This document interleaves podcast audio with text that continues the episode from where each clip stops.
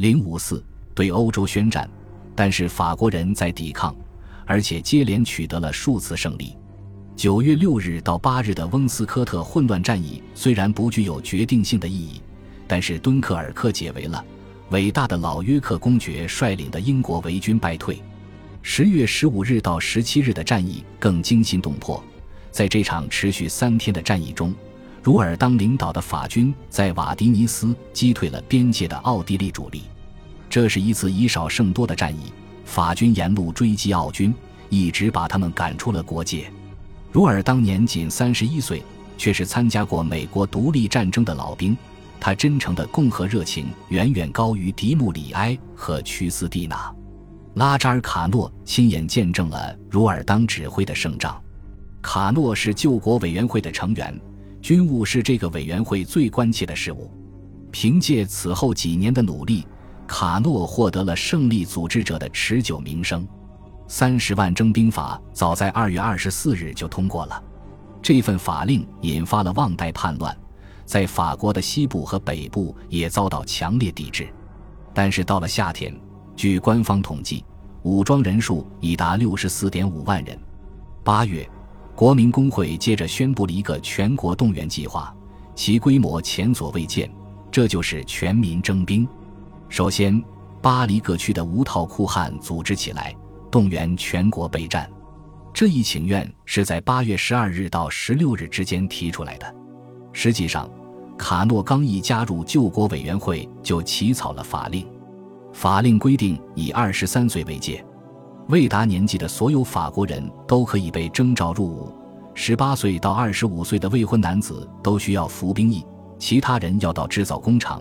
粮食生产的地方以及运输部门服役，妇女需要赶制衣服，在医院当医生或护士，孩子要去制作绑带，甚至老人也要去公共场所，在军营里鼓励士气，传播反国王、团结共和国的思想。所有的马匹和公用房屋都要照为军用，很多地方要设立军械制造厂。政府有权在战时做任何认为有必要的事情。到了一七九四年九月。这些措施催生了一支由一百一十六点九万人组成的军队。实际上，这其中全副武装、受过军事训练的不过七十五万人。但即便如此，这支共和国的军队也是欧洲历史上最庞大的军队，前所未有的规模，需要前所未有的组织和战略。在整个一七九二年，法国的军队基本上是由旧制度下的陆军残余力量组成。而这些人越来越少，国王卫队往往充当先锋，有时也会和陆军及志愿军部队混在一起。部队之间总有局域，相互瞧不起。他们拿到的军饷有差别，而且组编方式与服饰装备都不一样。二月二十一日，国民工会投票结束了这种情况，执行混编原则，把一支陆军和两支志愿军混编在一起，组成一个小型旅。这个办法早被迪穆里埃在战场上试验过，获得了成功。混编原则规定了统一的军饷、晋升制度、服饰和装备。这次改革进展缓慢，直到1794年1月颁布了一项新法令，混编才最终得以普及。此时已过去了两年时间，但混编最终还是提高了效率，也优化了共和国军队的组织，理顺了起初的混乱情况。并培养了军队焕然一新的自豪感。这是一支由公民组成的军队，与德意志的专制君主派来对付他们的军队完全不同。德意志的军队由雇佣军和强制入伍的农奴组成，武器装备和后备补给也远远不如共和国的军队。很多战争食物与军械补给都依靠野蛮征用，或者把军队安置在老百姓家里。当共和国的军队在1794年下半年再次踏上外国疆土的时候，他们的补给是由法国边界地区供应的。1793年8月到1794年7月间新建的三十座工厂为他们提供军械、金属原料，靠融化教堂扶梯的扶手、大钟及其他事物得到。不少人被派去寻找硝酸钠，他们在地窖和酒窖中寻找。这样就不需要从东部进口。硝酸钠是火药的主要原料。从1793年到1794年，法国备战依靠的就是这种权宜之计，保证了军队的需要。虽然手段十分粗暴、蛮不讲理，但这样的做法是不得已而为之。尽管多少带有偶然性，因为更正式和有组织的做法收效太慢。而那些专门针对这支由年轻共和国建立的庞大军队的策略，为后世提供了更多的启示。要在短时间内训练这样一支军队，让他们掌握十八世纪战场上那些准确正规的作战手段是不可能的。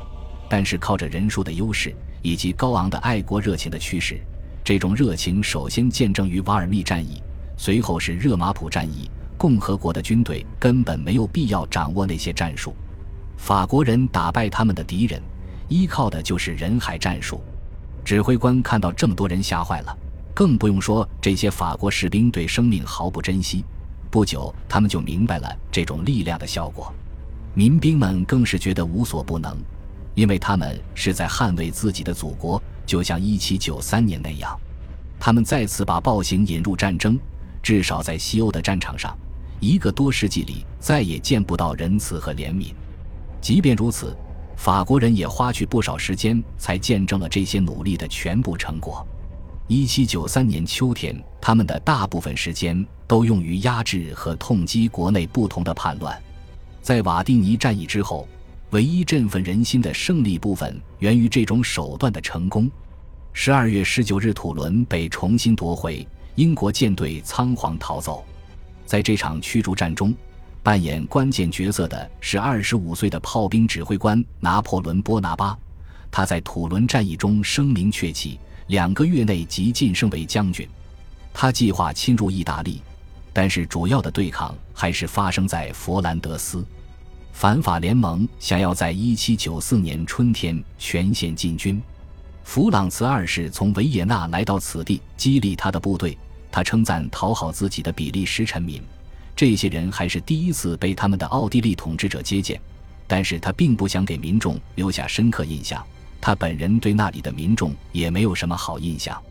弗朗茨皇帝从西部回来，波兰的消息让他担惊受怕，因为那里刚刚发生了一场大战。五月十七日到十八日，法国人在图尔宽阻挡了一支人数远远超过他们的反法联盟军队，而这些军队威胁到一些关键的堡垒。六周后，也就是六月二十六日，奥地利军队在弗勒吕斯经历了一场惨烈的遭遇，战后撤退。即使在海上，法军也顶住了享有不可战胜之名的英军。过了冬天，卡诺在救国委员会里的同僚、前清教徒牧师让邦圣安德烈计划重整虚弱的、已经丧失士气的布雷斯特舰队。五月中旬。这支舰队就下海护送从美国运来的大批粮食入港，在英国人喜欢称之为“六月的第一次光辉胜利”的战役中，法国军队受到重创，损失了十三艘战舰，但是胜利者也精疲力竭，所以他们的舰队远远地躲开法国人，才没有遭受攻击。无论怎样，弗勒吕斯之战很关键，它是战争的转折点。从那一刻起，法国人转守为攻。所以，经历了一年绝望而又狂躁的活动之后，法国开始收获成果了。但是，与1792年一样，并不是所有的胜利都归结于他们自己的努力。波兰人再一次在关键时刻分散了敌人的注意力。法国人很同情1792年科西丘什科与俄国人的战斗，科西丘什科颇受鼓舞。1793年，他来到巴黎。用六个月时间劝说刚刚成立的法兰西第一共和国支持波兰刚发生的起义，但他得到的只是些恭维。八月，他重新与聚在里斯本的流亡同胞们碰头，密谋起义。即便如此，法国也没有提供实际的帮助。法国的敌人也一样，他们显然有能力激起巨大的热情。在传统的波兰政治修辞中，自由。民族权利和代议政府依旧是很有蛊惑力的言辞，但科西丘什科不想仓促起事，尽管他对俄国的占领深恶痛绝。在俄国占领期间，波兰左翼势力的发展十分迅速。1794年春天，部队内部发生了兵变，科西丘什科不得不采取行动。在四年的国会期间，波兰的部队人数已经增加到五万，而俄国人千方百计想要将其减少到一点五万。不能让俄国人借镇压兵变之机屠杀密谋者们寄望的武装力量。于是，科西丘什科三月二十四日来到克拉科夫，宣布起义。两周后，也就是四月四日，他击退了前来对付他的俄国军队。这个消息引发了一连串的起义，反对盘踞在维鲁以及华沙的俄国军队。现在，各地都出现了三色帽徽。波兰人翻译了《马赛曲》，喊出了 “C.I.R.A.” 的口号。国家起义盟友协会也成立了。被人们视为雅各宾俱乐部。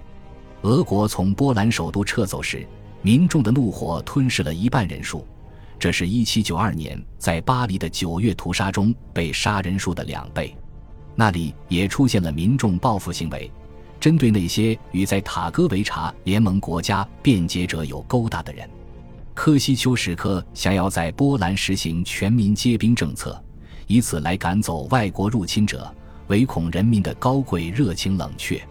五月七日，他签发了一份声明，保证农民人身自由，减少他们交给地主的负担，并暗示未来会有更多的自由。恭喜你又听完三集，欢迎点赞、留言、关注主播，主页有更多精彩内容。